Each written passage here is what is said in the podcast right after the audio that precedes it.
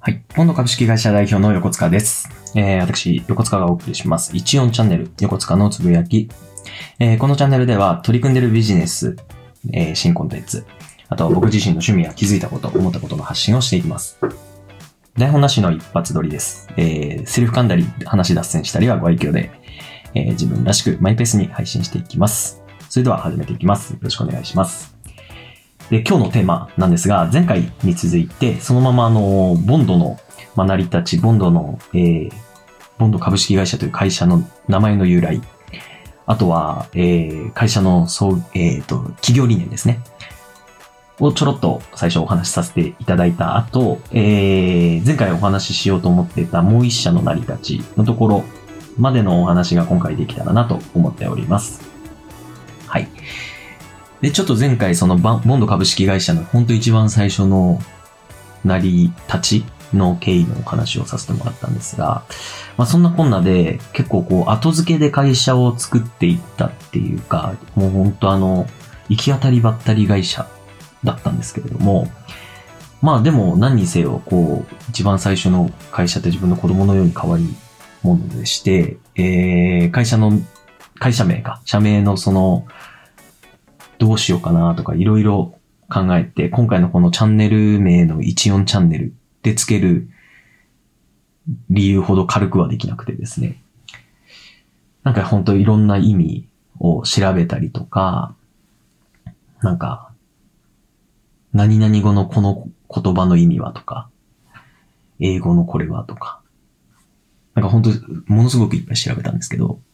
その中でボンド株式会社という会社に、会社名に、あの、決めた理由をちょっとだけお話します。えーボンド株式会社の、えっ、と、正式表記、ま、あの、登記をした段階での正式表記は、B と、B-O-N-D っていう綴りなんですけれども、B と最後の D は大文字で、中に挟まれている O と N は小文字の表記になっております。で、えーそれをそのまま連ねてボンドと呼んでるんですけれども、えーボンドの、えー B と D が大文字になってる理由がちゃんとありまして、えーバディオンデュードっていう言葉を、なんかの映画の、なんかの役柄の人のなんかのセリフで、そのバディオンデュードっていう、なんかあの、決め台詞って言ったらあれなんですけど、なんかこう去り際に放ったセリフがあるらしくてですね、あの、ソースが出てこなかったので、ちょっとこう、検索、自分なりにも調べてみたんですけど、何で調べたのかちょっと本当に全く出てこないんですけど、バディオンデュードっていうワードがあって、一つ一つの単語で、なんかそのデュード、D-U-D-E っていう単語、デュードっていう単語があるんですけれども、なんかそれを使いたいなってずっと思ってて調べてたらそういうセリフがあったんですけど、えーバディオンデュード。直訳しても実はこれ意味あんまり出てこなくて、結構解釈の仕様があるみたいで、で、僕はそのバディオンデュードを活かした奴らっていう、えー都合のいい解釈をしました。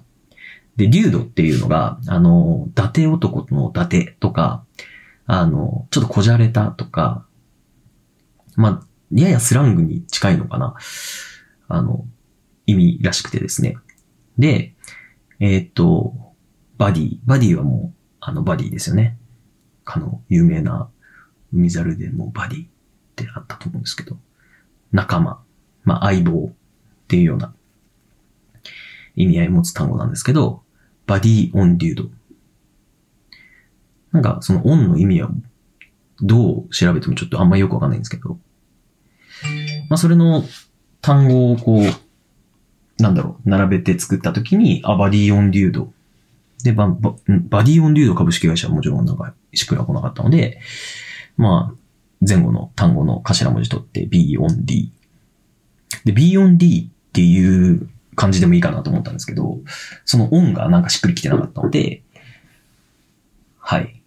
そのまま横で並べて、ボンド。で、ボンドって単語がまた一つ意味合いがあって、絆とか、まあ、つなぐとか、そういった意味合いを持つ単語になるんですけど、あれこれいいなと思って、なんか活かした奴ら、そいつらにはこう絆というか、なんかつながりがあって、みたいな。なんかすごい、なんかちょっと洒落てんじゃんって思って、もうそ、それが思いついたらもう他のことってなかなかこう、考えられなくなっちゃって、えーそこからもう、ボンド株式会社、これにはこんな意味があってって、それこそさっき、あ、さっきじゃない、前回か。前回のその収録の時にお話しした。5人で立ち上げた会社だったのに、なんか知んないけど僕のなんか意気込みだけでその会社名が決まってしまうっていう。なんかその熱量当時彼らはどう思ってたのかなって今となっては聞いてみたい部分はあるんですけど、えーそんな勢いでボンド株式会社っていう会社の社名になりました。で、まあボンド株式会社の、まあ社名の由来は本当もうそれ以上でもそれ以下でもなく。で、会社ってやっぱそのいろいろ定款とか作って、ホームページ作ったりしたりっていう。企業理念って何なんですかって聞かれて。企業理念って何やねん。そんなこと聞かれても。理念もその僕らないで。一緒にやりましょうって言われたからやってんだし、みたいな。もうなんかほん、ほんとすいません。他にいろんな経営をされている方が聞いてたら怒られちゃうかなっていう思うようなことを言っちゃってるんですけど、企業理念考えなきゃ。企業理念って、ってまた Google 先生の世話になりながら、まあ会社がこう目指していく上での、その、まあ本当理念ですよね。自分たちの軸になるもの。まあ今となってはいろいろこう MVV を考えたりですね、将来的な展望をこう考えたりするんですけれども、当時はそんなことを全然正直、今今の自分が生きていくお金を稼ぐことの手段だったので、法人化も。あの、と、もちろん正直言って理念なんてものは、ま、持っていなくてですね。まあ、持っていたとしてもコンプライアンスぐらいで。はい。まあ、最低限必要、最、最低限このマナーだけは守ろうっていうぐらいだったんですけど。なるほど。法人なりするとそんなことも必要なんだ。ってことで、企業理念を考えるようになりました。で、もうホームページ作ったのも結局設立創立してから、ちょっと3ヶ月、4ヶ月ぐらい経ってからだったかな？と記憶してるので、そ、それまでに、その、まあ、企業理念ぐらいはあった方がいいですよって言われてて、で、企業理念を、こう、じゃあどういう、まあ、今回話したような経緯で立ち上げた会社なもんですから、なんかどういったものを、どういう芯を持たせるべきかなっていろいろ考えて。で、まあでも、やっぱあった方がいいのかな？ということで、そうですね。企業理念をその後考えました。で、企業理念は結構ね、あの、みんなと壁打ちして、意見交換をして、こうあった方がいいのかな、あああった方がいいのかなっていうのを、えっと、僕がまずいろいろこう案出しをして、こういうのはどう、ああいうのはどうで、あ、これはどう、こう思うんだけどっていうのを意見いただいて、ああ、なるほどって思うね。あそれはじゃあ、ちょっとしっくりこないねっていう壁打ちを何回かしたなと思ってて、まあみんな本当業務忙しい中でそういうことにも付き合ってくれて、まあ今となってはすごい、あの瞬間はそういうのに没頭してたので結構盲目だったんですけど、あれはあれでまた楽しかったなって今ではいい思い出なんですけど。で、そんな中で、えっと、僕ら、あの、まあ、いろいろ本当にめちゃめちゃ考えて、なんかバディオンリュードっていうその会社名を決めた経緯もちょっとこう、なんか、クールぶってるじゃないですか。なんか、格好つけてるというか。なんかその、企業理念もちょっとやっぱその名残があって、格好つけちゃってて、なぜか英文から入ったりとかしたんです。英文、英語文ですね。で、英文でまず作ってみて、なんか、こう、めぼしい単語、字面並べてみて、それをこう、センテンス、うんと、なんつうんですかね。文章化してみて、なんかこう、そごがないというか、なんか訳しても変じゃないような文になったら、それを和訳してみて、みたいな。なんか逆、逆説っぽくてあれなんですけど。で、そこからですね、あのーさっき会社名で出たバディオンリュードっていう単語のバディが仲間っていう意味。やつ、あの、生かした奴らの奴らに当たるんですけど、えっ、と、そのバディの意味合いはちょっとこう文章に組み込みたいなとか、あと僕がちょっとこだわらせてもらったのは、あの、次世代っていうワードなんですけど、次世代っていうワードが入ってるんですけど、次世代とかそういった意味合いを持った、こう、えー、理念にしたいなと思っていて、で、その、次世代の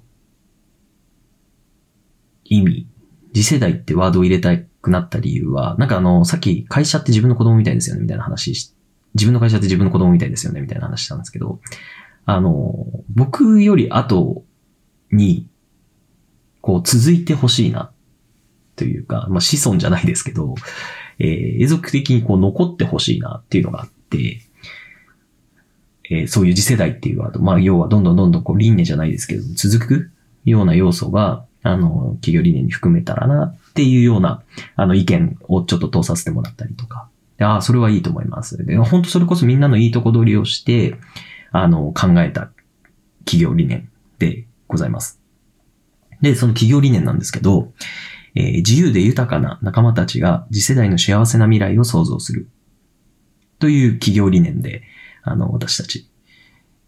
事業に取り組んでおります。まあ、これがね、あの、今後のそのし、新たな事業展開とかに、まあ、直結的につながらずとも、まあ、ゆくゆくスケールしたらとか、将来的にはとか、そういうお話をしていく上で、僕らの中で判断軸のそのブレがないようにですね、あの、今後掲げていこうっていうことで、まあ、本当すごい、まあ、綺麗な言葉って自分で言うのもなんなんですけど、あの、非常に気に入っていてですね。えー、まあ、その、自由で豊かな仲間っていうのもすごいキャッチですよね。僕らがまず自由だし、自由で豊かになってないといけないな。まあ、要は自分たちを奮い立たせる要素にもなってますし、まあ、そんな自分たちが、仲間たちが、えー、次世代、まあわからないです。自分の子供なのか、将来を担う人たちなのかわからないですけれども、そんな方々に、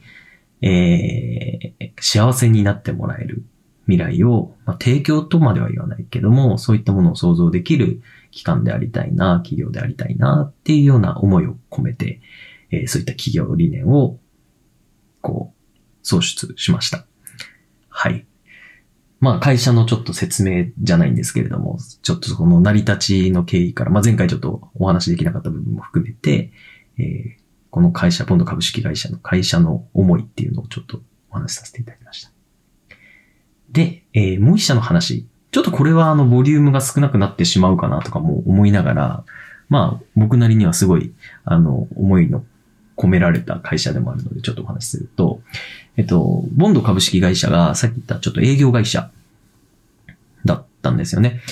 だったんですけどね。ってか、今もそうなんですけど。で、当時立ち上げのメンバーって、もともとその営業をみんな個人でやっていけるレベルの人たちだったので、あの、まあ、営業が得意っていうか、それしかできなかったんですけど、あの、自分たちで食っていけるレベルではあったんですよ。で、ただやっぱね、1年2年続けていくと、こう、新しい仲間が増えてきてですね、人が人を呼んでくれる空気感が、うちの会社な、なぜかあったので、えー、その、まあ、僕にいろいろ仕事をまた教えてくれた、会社立ち上げましょうって言ってくれた方も、ものすごくこう、人を引き連れてくる能力の高い方で、いろいろ、また若い衆を連れてきてくれたりとか、もともと一緒に仕事してた仲間を連れてきてくれたりとか、したんですけど、で、そうやって人が増えていくとまた違った問題というか、あの課題が出てきてですね、ま、僕ら営業でやってたので、えー、それで売り上げを立てたわけですけれども、営業結果が出せない、まあ、いわゆる営業が苦手な人材っていうのももちろん世の中言いまして、あの、すごい人柄いいのに、僕らとしてももちろんね、一緒に仕事していきたいのに、その営業成績が出せないからお給料払えなくて、っていうのがどうしても物理物理的にこう発生してしまいまして、いや、これはどうしたことかなっていうのが、瞬、あの、悩みみたいなのが当時のそのメンバー内でもあって、ちゃんと教えてもいるし、研修もしたりして、あの、最大限努力はもちろん本人もして、本人も含めね、周りの教育者も含めしてるんですけれども、なかなか結果がついてこないっていう現状があって、なんかこの時にさっき言ったちょっと理念と被る部分もあって、あれ？これって今今自分たち自由じゃないし豊かじゃないなってなったんですよね。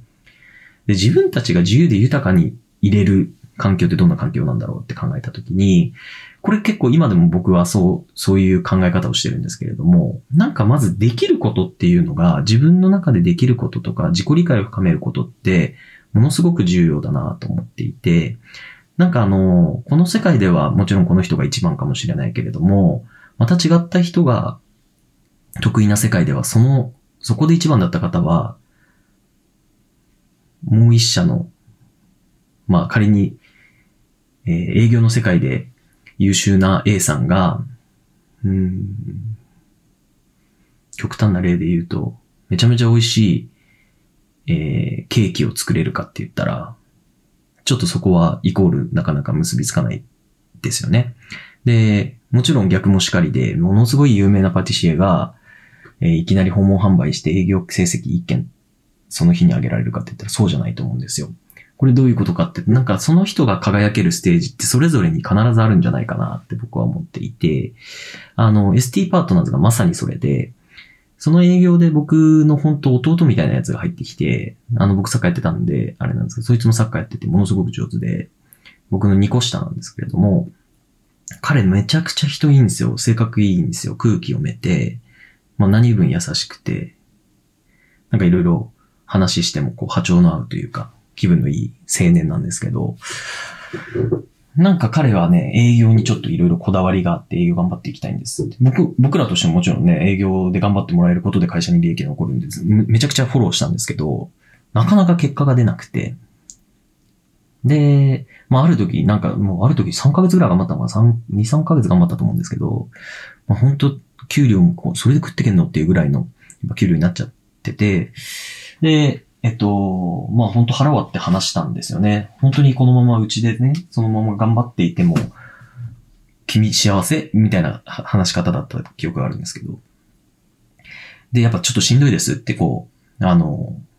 まあ冗談交じりとまでは言わないんですけれども、まあちょっとフランクにこう、吐露してくれて、彼も。で、えっと、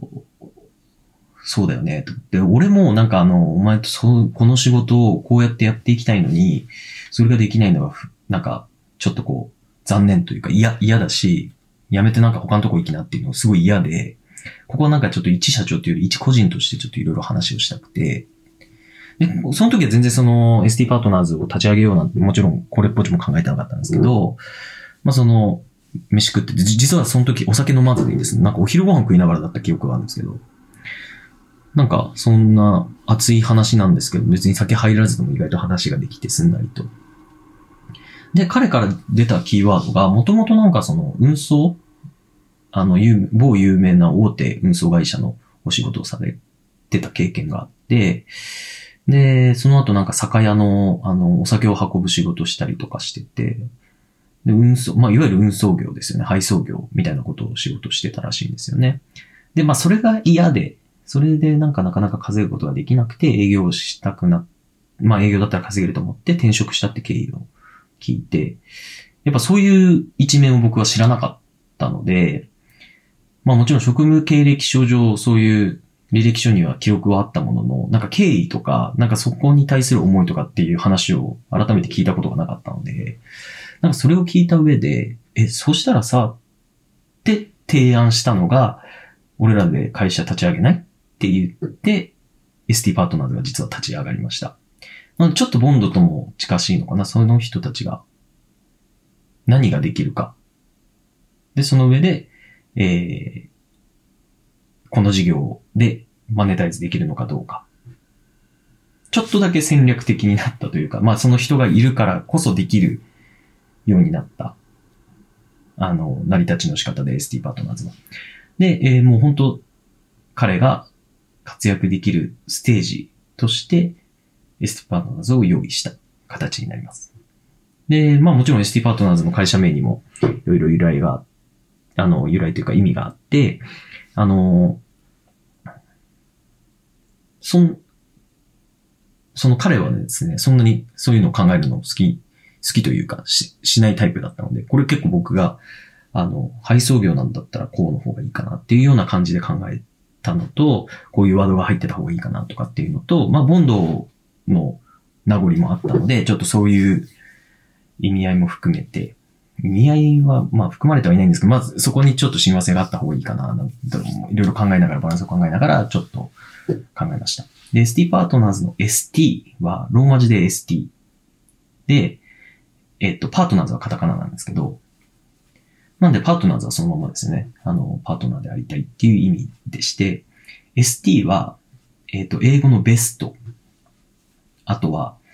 えー、ステディって、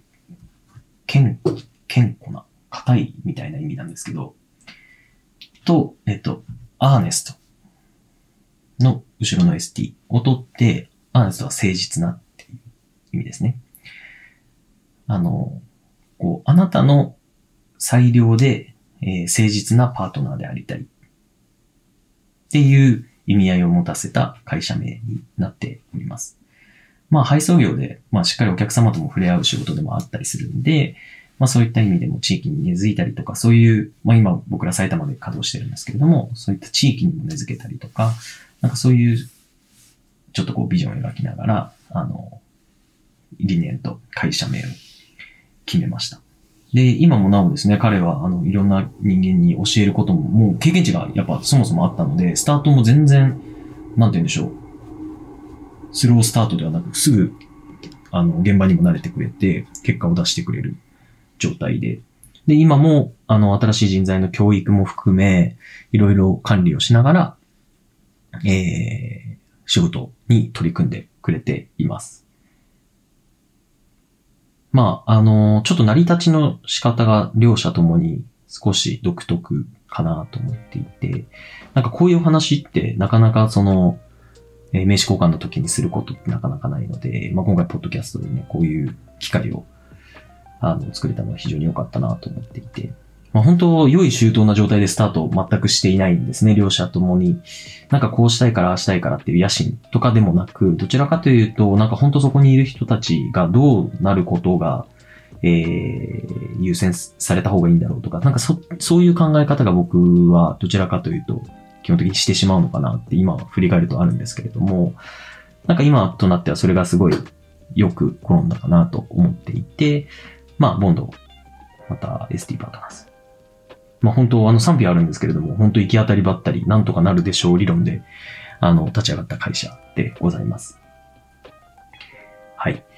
で、今回は、あの、こんなお話のところで、えー、終わろうかなと思ってるんですけれども、また次回はですね、えっ、と、ちょっと、どういうコンテンツ、どういうテーマに沿ってお話ししようかなと思ってるんですが、ちょっと会社の